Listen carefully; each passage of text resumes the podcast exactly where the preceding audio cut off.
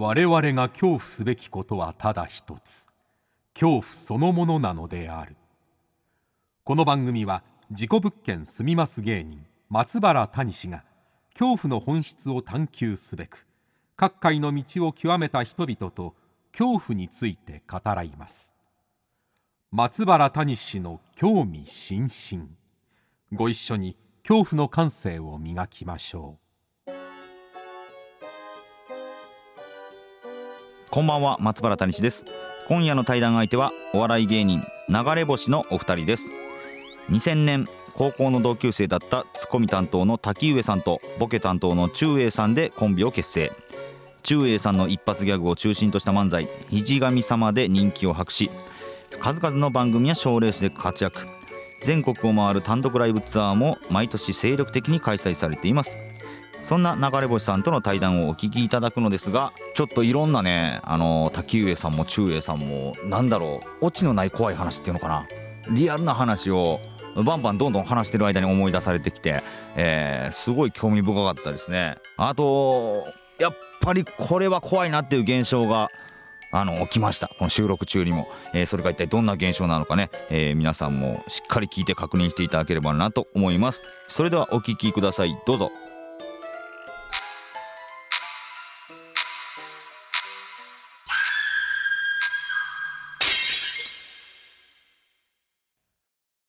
今夜はお笑いコンビ流れ星のお二人にお越しいただきました。よろしくお願いします。お願いします。よろしくお願いします。流れ星の滝上と。中英です。裏目中英。なんつってね。どうもお邪魔します。お邪魔します。いいですね、はい、い。やー谷さん。もう初めましてなんですよ。はい。どこいるんですか？い ね。あここですか？はい。うん。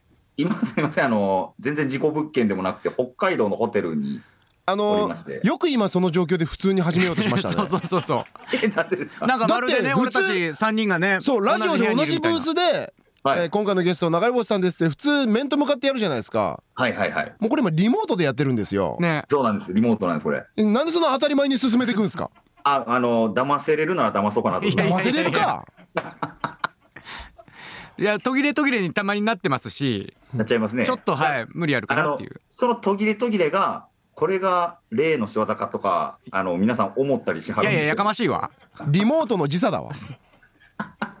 本当にこういう怖い話系の番組って機材の不調とか全部幽霊の仕業にしてはるんで、すごい便利だな。えちなみに今日ははい。なんで北海道行かれてるんですか？あ今日はですね、あのー本を僕最近出しまして怖い事故物件の本を。はい、うんでその北海道にの書店さんに何ですかサイン本を置きに行くみたいな。なるほどね。それ一日ずらせたでしょ、いやすいません。あのーイベントとかもこの日にありまして、はい。うんはい、怖い話やを本当何が怖いかってね。はい。我々ゲストがスタジオにいるっていうのが一番怖いですよこれ。いやそうなんでこうなってたのか、本当にレギュラーが逆にねあの遠くの地にいるっていうねはい、しかも大阪ですよね。大阪のスタジオに。いろいろ乗っかってるんですよ。別に流れ星東京が基本の活動の場所なんで。大阪に来てて。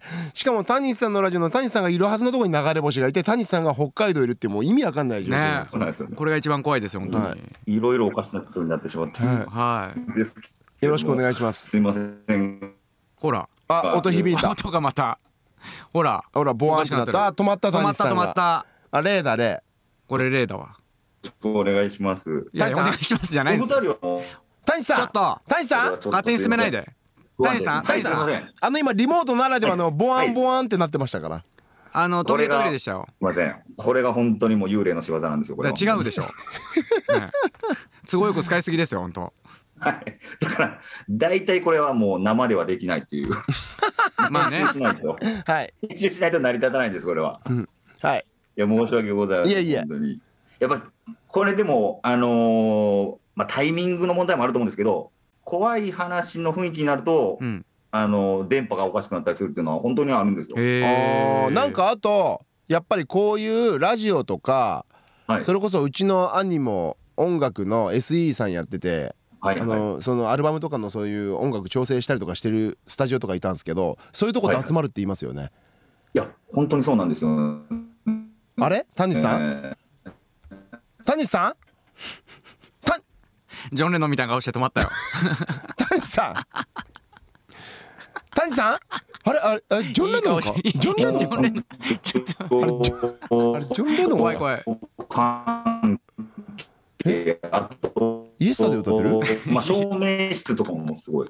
谷さん谷さん結構喋ってんだ。谷さん。すいません。谷さあ大丈夫か？もんう結構な時間今はいね止まってましたよ。はい。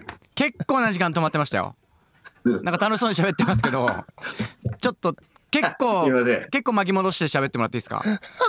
あわかりました。はい。えっとちなみになんですけどはい。あのーこちら側は周英さんがこの状態で止まってました。怖っ。何？ちょ怖っ やそうだなんですね。あこれお互いに止まるんですね。なるほど。これ止まってましたね。石原良純さんみたいになってますけど。中さん。こっちめっちゃ怖かったです今。なるほどね。あのちなみに谷さんあのジョン・レノンみたいになってましたよ 元からそう言われますけど。あそうなんですか。なんかあの間抜けなジョン・レノンみたいにな。っリモートで喋って声が伸びちゃう時あるじゃないですか。ボワーンボワーンって。ああれがなんかもうイエスタで歌ってるみたいになってましたよ。US いやいやイエスタで歌ってるのポール・マッカートニーあそっか間違えた。例え間違えんだ、はい。であのなんか機材がえっ、となんだっけ、そういう時にそういうところに霊が集まりますよねから止まりました。はい。あの機材ってすごいね壊れたりするのをなんなんていうんですかね音響の部屋だったりとかあと照明の部屋もよく幽霊だって言われますよね、そうですね、はい。そうなんですよ。だからこれってやっぱ幽霊って電気とかに関係あるのかなとかいうのを今すごい思ったりしてるんですけど。あとなんか人の思いがいっぱい集まってる場所とかそういうところにも寄ってくるって言いますよね。だお笑いの劇場とかもやっぱりそういうのって集まりやすいとかないですか？またちょっとね。踏ん張りましたね今。いやいやちょっとまた止まったな。もう一回言い直します。収録いけるからこれ。大丈夫でしょうか？マジですか？あいけてる。いけてないですよ。いけないですよね。けど今のところ OK みたいです。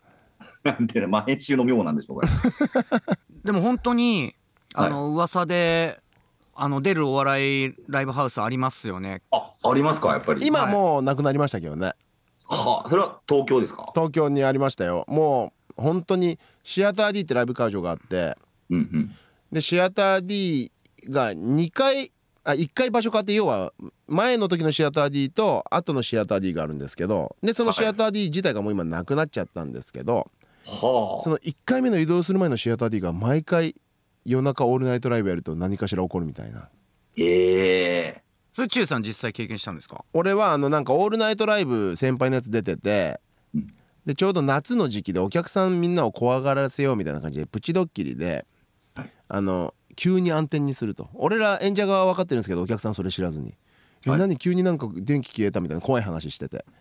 で急に消えたみたいな感じででバッて起きたらあのみんなが寝てる。もう芸人さんはみんなステージで寝てるみたいな。あバッて暗転したらね。そう暗転ああ明転したらね。明転したら。でうん。そこからまた暗転してそしたら何もなかったかのように戻るっていうコンドッキリをやってた時に寝てる時にバッて暗転してあ暗くなった暗転したんですそれでその間に立とうと思って名店の間までに。そしたら足を俺ずっと引っ張られてましたからね。で俺これ何？ちょやめてくださいよっていろんな芸人そこにいる人たちに言ってたらみんな 寝たままの状態だったっていうのとかね。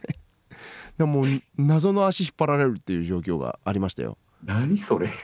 そう。それは本当に先輩は嘘ついてないの？うん嘘ついてない。もうみんな寝てたもん。だって名店になった時に。そうなんですか？ええで俺なんか自分の足ちょっとちょっとってや俺一人でやってた。怖くない、いや怖いですけど。はほんまに誰も嘘ついてないんですかそれは？あ、分かんない。そこまで言われると分かんないけ ただただネタバレされたくてねずーっと嘘つかれてる可能性も、ね、ど可能性もあるけどけど本当にそこはよく出るって言われてた、うん、でも俺も聞いたことあった。なんかええもともとそこがなんか風俗のなんかお店だった場所でなるほど。なんはか SM 上の両例がとかっていう話を聞ないんかたこと。シアター D の D が道頓堀劇場っていうなんかそういうストリおあーはいはいはい。ップみたいな感じで。はいはいはいはいはい。ありますね東京にも。そうそうそう、はい。そうそれであとはあの音響さんが使う部屋があのお客さんの席の後ろにあったんですよその会場。はいはい。そこの部屋にもよくなんか女性の白い霊が立ってるっていうのは聞きましたね。ええああでもその場所っていうのもあるんでしょうしもともと風俗関係っていうのはそまあ噂をね呼ぶんだろうしで念みたいなのがね溜まってる可能性すごい高いですよね。谷さんそれこそさっき俺言ってたうちの兄が音,、はい。音響のお仕事をしてたって時にスタジオで、はい。あの音とかやってる時になんか視線感じるなと思ってバッて見たら後ろの小窓に落ち武者の首ポンポンって2つ並んでたとこありましたよ。えー、それ場所はどこですか？白金です。白金に落ち武者なんですね。白金。落ち武者ってお前のおとんじゃなくて？うちのおとんはお前2人おらんやろ落ち武者落ち武者ねはい。じゃあ 片方が。片方がおとんで片方が？なんでうちのおとんだけお前うちのおとんなんだよ。どういうことだよ。何その違う俺ツッコ谷さんと喋らせてくれよ。お前の面白いツッコミとボケはいいから。いやもうお互いはすごいやっぱり認め合ってるんですね。ミね面白いって言ってくれてね。はい嬉しいですけどねこっちは。はい。まあでも劇場って僕は大阪のまあ松竹芸能なんですけど、はい門座っていう劇場がありまして、はい。それってもう何十年、40年ぐらい前からある劇場だったんですかね。それ大阪の方の門座？大阪の道頓堀門座っていうのがありまして、うんうんうん。まあ今はもうないんですけど、そこで、あのー谷さんストップ！ちょっと待って谷さんストップ！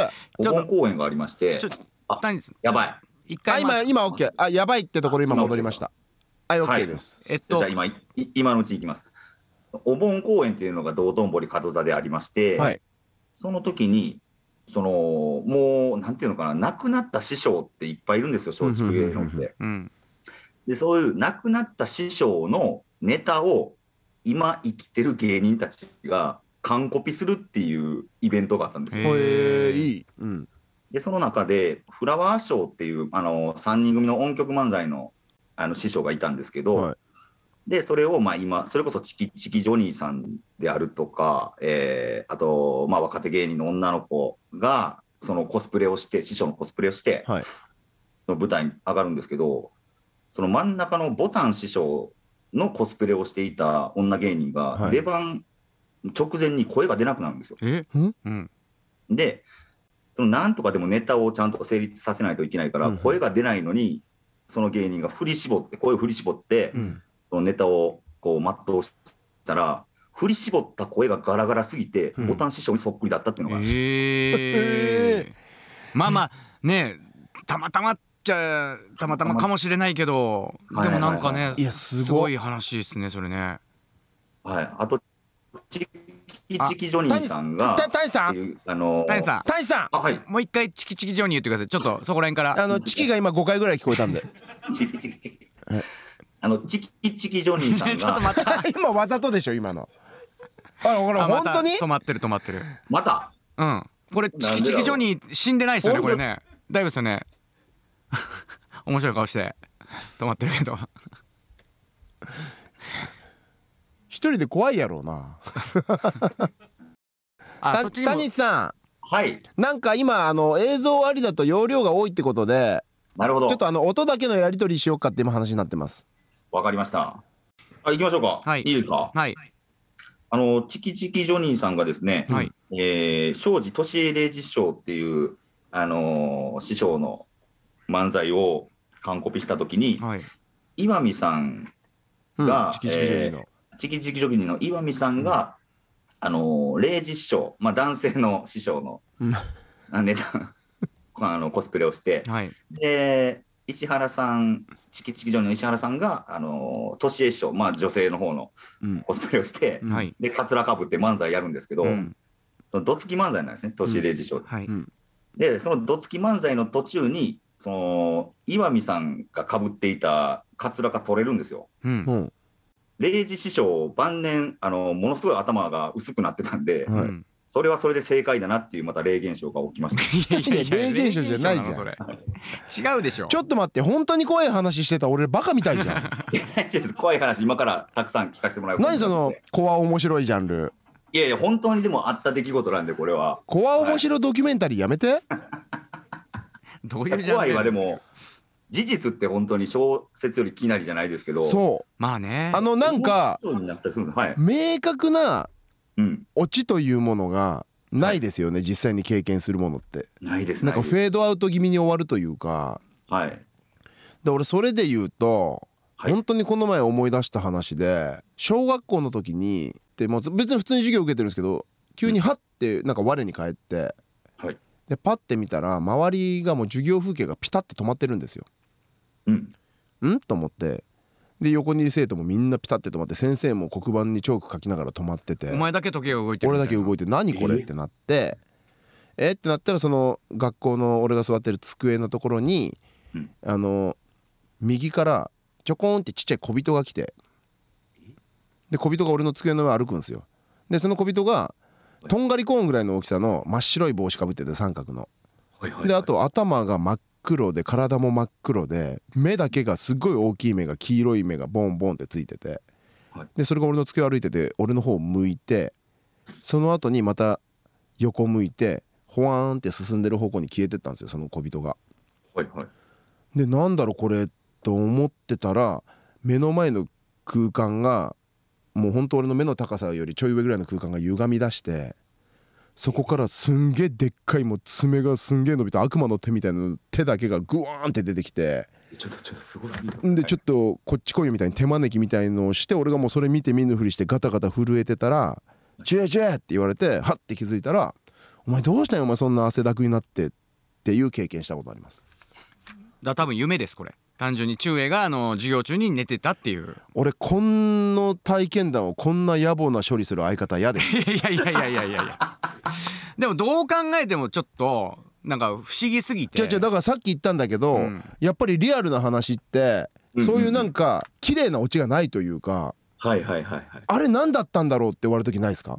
ありますあります。そうだから俺これはマジで今でも思っててまあでもこれこの間ねちょうど中英が言い出していや本当かよと思ったんですけどはい。ただあの僕もなんかね不思議なことないかなと思った。らこれもこの間思い出したんですけどはい。あのー芸人さんでめちゃくちゃ見える方いるじゃないですか。やるせなすの中村さん。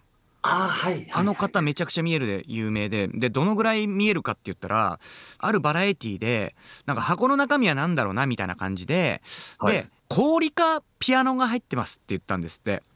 うんうん氷とピアノ全然違うじゃないですかはい全然違いますでなんかその布をパッてめくったらクリスタルのピアノが置いてあったっていう。それぐらいめちゃくちゃ見えてるんですよその方。クリスタルのピアノ入ってると思わないですよね普通は。ねえ思わないですよね。はい。でそういう話聞いててあの中村さんに会った時があってそれも新しいシアター D なんですけどさっきのお化けが出るシアター D じゃなくて新しくなったシアター D の楽屋ではい。であのー中村さんに「すいません僕なんかついてますか?」って聞いたんですよ何気に。まあどうせいないだろうなと思ったら普通に「あついてるよ」って言われて「えー?」ってなって。え？え僕ついてるんですかって。え誰がついてます？って言ったどんな人ですか？って言ったらあこうこんな人だけど心当たりあるって言ったその女の人の特徴が僕の元カノなんですよ。ほ当時2年ぐらいもう別れた後だったんですけど、うはい。まあ、結構もう結婚寸前まで行った彼女ででただなんかその彼女どうやってついてるんですかって言ったら生き量だと。彼女はもう無意識に生き量っていうのは無意識に飛ばしてるからみたいな。はい。でこれどうしたらいいんですかって言ったらとりあえず気づかせるべきだよね。っつって。だ電話とかしてあ飛んでるよと。そう飛んでるよと。はい。そしたらあの向こうも気づいて自覚して消えるからみたいなこと言われたんで言ってももうあの向こう結婚してるんですよ彼女も。その元カノも、えー？だから幸せにやってるはずなんで、いやこれ電話するのもまたややこしいですね。ねややこしいなと思ったんですけど電話したんですよ僕。はい。怖い。彼女に。元カノに。いきなり。それが一番怖い。いやそれも怖いな。でで電話出てまあ怖いんですけどもうしょうがないじゃないですか、だって生き量ついてるって言われたんだから。で電話して「どうしたの?」って「久しぶり」って「いや実はさ言いにくいんだけどお前の生き量がついてるみたいなんだよね」って言ったんですよしたら彼女が「ちょうどあさって同級えー同窓会なんだけどさこの話面白いからしていい?」って言われて もう早速ネタにし始めたんですよその彼女が。いや俺もそのネタになる気持ちもわかるし、ななんかそうやっていじる気持ちもわかるけどでも本当に なんか今どうやらお前の生き量がついてるみたいだから、まあ、こんなこと俺が言うのも変だけどはい俺のこと忘れてくれって自分で電話しといて言ったんですけどでその元カノも爆笑してるんですよ「いやいや何言ってんの?」みたいな「まあじゃあ分かったよ忘れるよ」みたいな「じゃあお互い忘れよう」って言って電話切ったんですけど、はい。そうやって彼女と電話してる。でちょうど俺が生き量ついてるんだって言ったあたりから肩がブワーって熱くなってるんですよ。めちゃくちゃ。ほうほブワーってあったかくななんだろう。もう肩だけ、もう本当にホカロン当ててるぐらいの感じでうはい。血流が良くなってってるっていうんですかね。それで多分生き量が取れたみたいな。ああ良くなってるってことなんですか？はい。っていう話です。いやこれ。どうですか？あのでもこれがリアルですよね。そこれがリアルなんですよ。う何のオチもないね、何のうちもないんうん、だから本当に取れたかどうかも分かんないし。けど熱くなるって普通はありえないからね、そう。だからけどそうもう得てしてそういうもんなんですよ。谷さん俺一番怖いの思い出したんですけど。ああいいです。どんどん思い出してくれてるはるじゃないですか。これちょっと聞かせてください。俺中英って本名なんですけど。はいわ怖まだ怖くねえわ。お前さチャチャの入れ方やめてくれよ。ほんと腰折る折り方しかしねえな。なんだよ。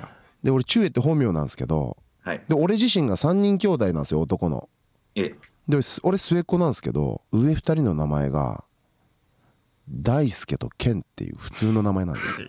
どうでもいいわ。どうでもいいよ。ただ中英もっと怖いのあるやん。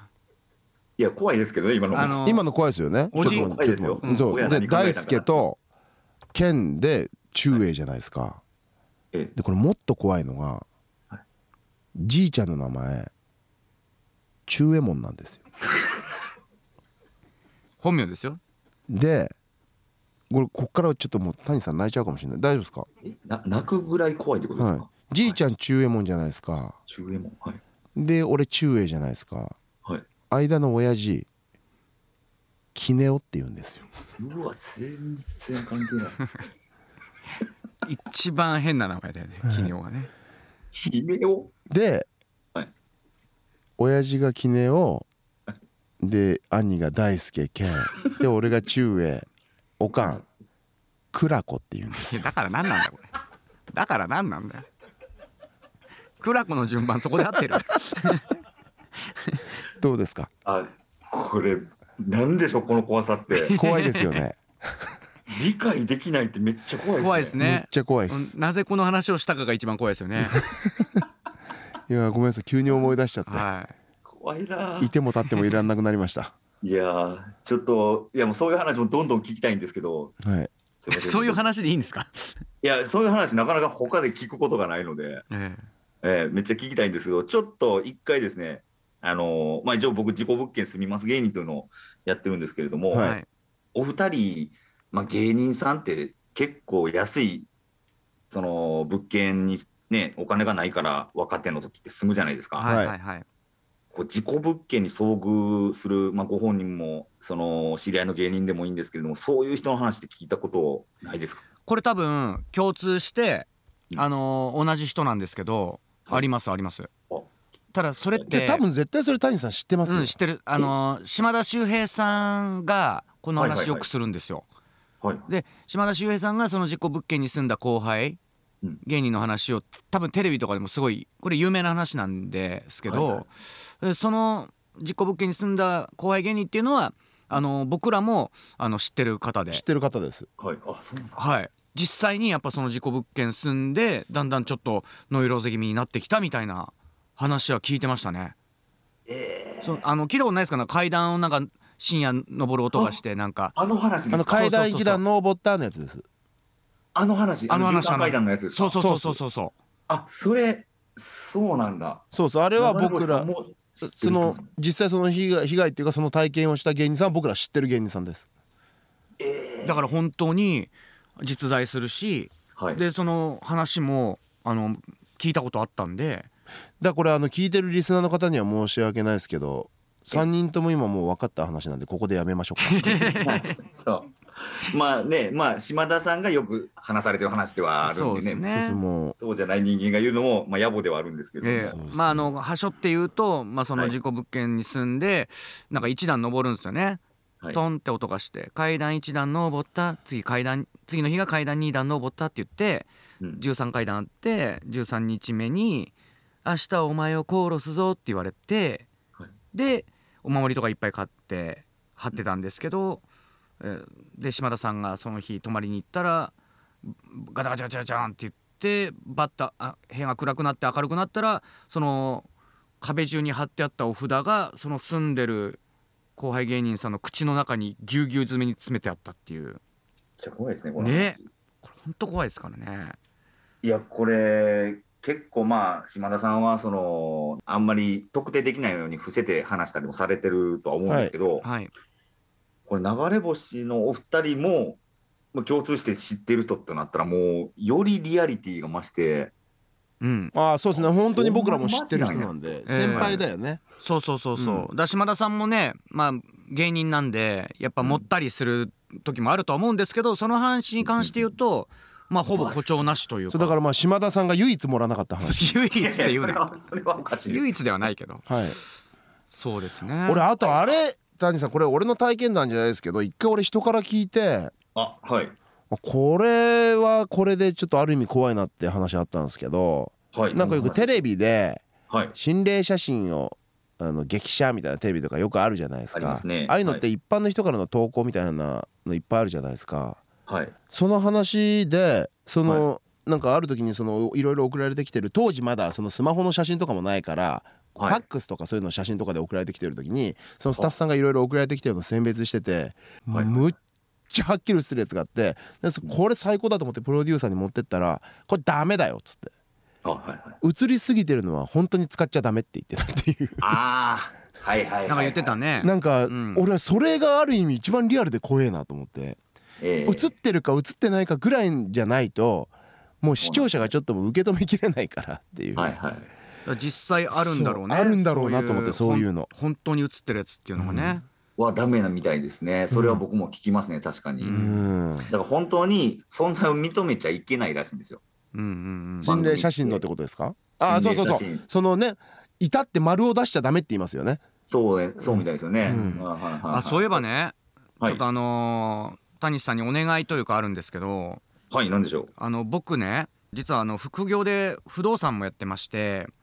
あそうなんですか。そうなんですあの千葉の松戸にあのアパート1棟購入したんですけど。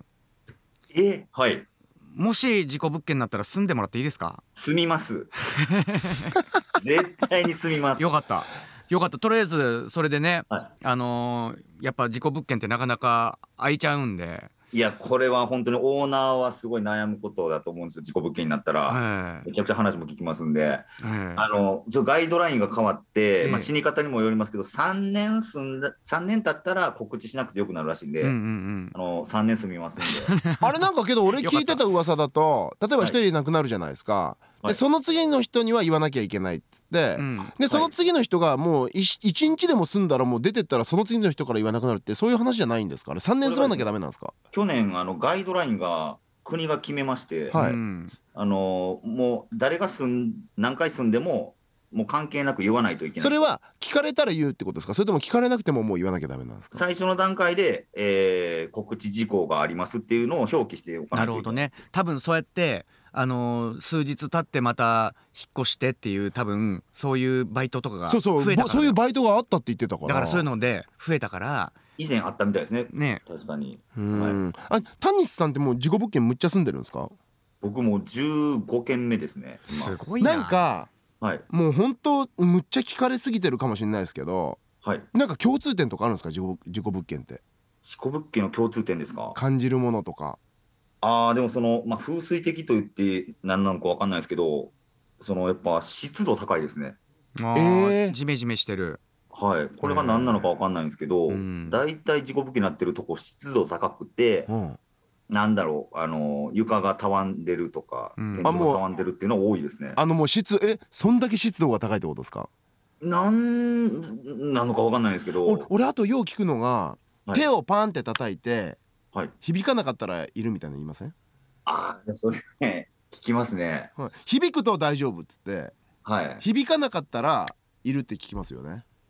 まあでもそれも結構都市伝説だと思うんですけど、うん。はい、あのもちろん響いて、えー幽霊出るところもしあもありますし響かなくて出ないところもありますし、うん。ただ一回僕事故物件であの孤独死した部屋で、はい日本酒を置いたら味がなくなるみたいな話って聞いたあー聞いたことある。りますね。うん。うんいるところは味がなくなるって言いますよね、うん。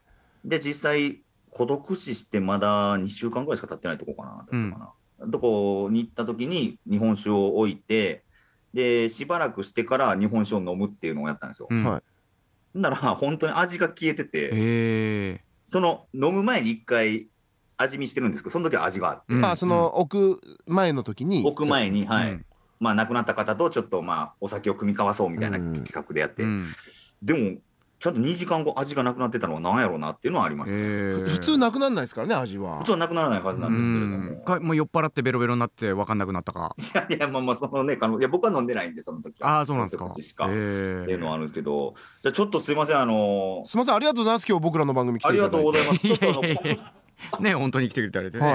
ありがとうございます。の方をですね、はい。お二人にしていただきたいなと思うんですけれどもいいですか？今回はいなぜ大阪に来られたんでしょそううかなんそこなんですよ。実はですね、えー流れ星単独ライブツアーを行いまして大阪にも行くぞということでですね、はい。ぜひぜひ皆さん来てほしいんですよね、えーそれがですね9月19日でございます、えーはい。月曜日祝日となっております。15時からでございます。会場はですね松下 IMP ホールという場所ですね。京橋かなにありますのでぜひぜひ皆さん来てください。これあの流れ星、まあ、単独ライブで検索するとねいろいろ情報載ってますので、えーチケットねそこでお買い求めください。谷さん。はい。さっきあの僕らの番組来ていただいてありがとうございましたってボケ聞こえてました？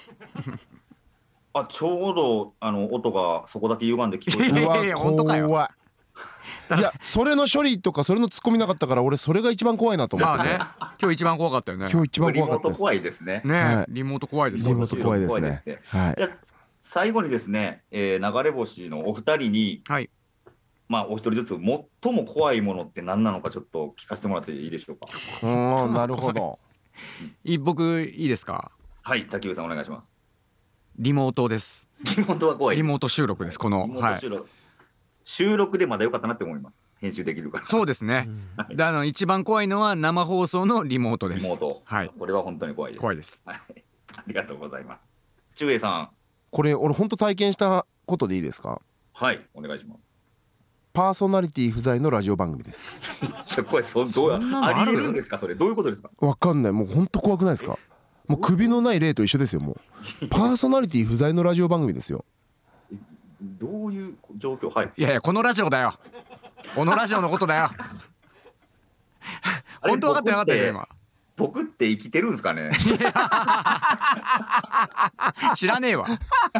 いやマジでちょっといない可能性もありますからねこのように、い。やそうですね。今日会ってないもんだって俺ら。そうですよね。しかももう今音声だけになってるんでそうね、お顔も見えないんで。ねそうなんですよ。だからもう証明できないっていうことはもうどんだけでもそっちの可能性ありますからね。ね。えはい。いやーすいません。ね。あの恐怖の話を聞こうと思って恐怖の体験をさせてしまいまして。申し訳ございませんということなんですけいえれども。はい。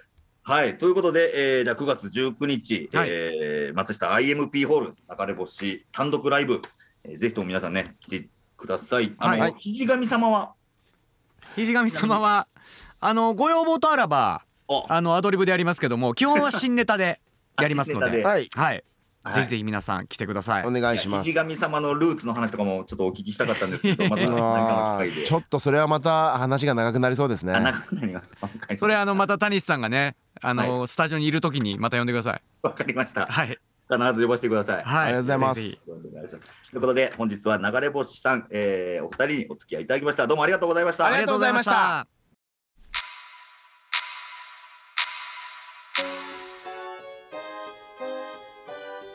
はいいかがでしたでしょうか？あー怖かったですね、えーとにかくあのー繋がらない。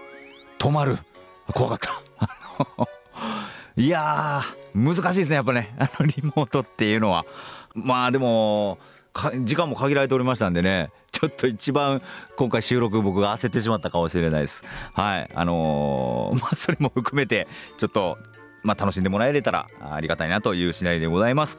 ということで松原谷氏の興味津々今宵はここまでです。皆様どうかお元気でさようなら。谷氏は北海道にいるよ。